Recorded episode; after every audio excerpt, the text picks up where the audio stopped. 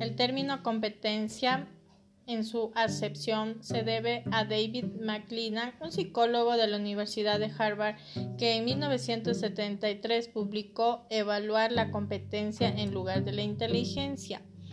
Este artículo plantea superar los métodos tradicionales de evaluar la gestión de recursos humanos para centrarse en buscar directamente aquellas características.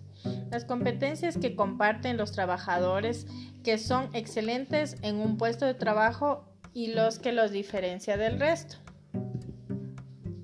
Define las competencias como aquello que realmente causa un rendimiento superior en el trabajo eh, las cuales son, pueden ser características personales, eh, las que predicen el desempeño excelente, las que marcan la diferencia entre las personas con resultados superiores en su cargo versus las personas con resultados promedio.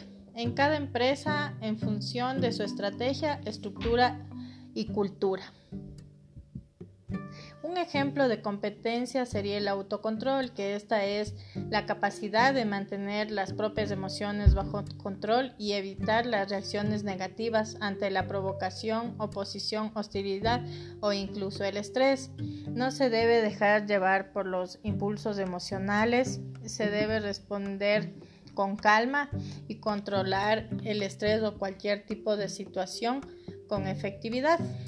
Las diferencias de ser competente son actuar con competencia aplicando las prácticas profesionales y combinaciones de recursos pertinentes.